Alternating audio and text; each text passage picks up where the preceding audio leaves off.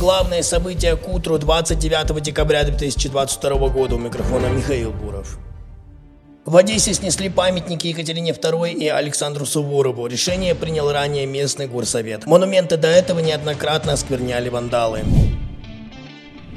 Сербы на севере Косово начнут убирать баррикады в четверг, заявил Вучич после ночной встречи с представителями сербов в Косово и Метохии.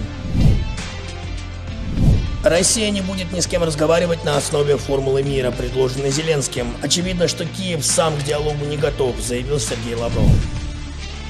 В Камбодже случился сильный пожар в отеле. Погибли не менее 10 человек. Чтобы спастись от огня, людям пришлось выпрыгивать из окон верхних этажей.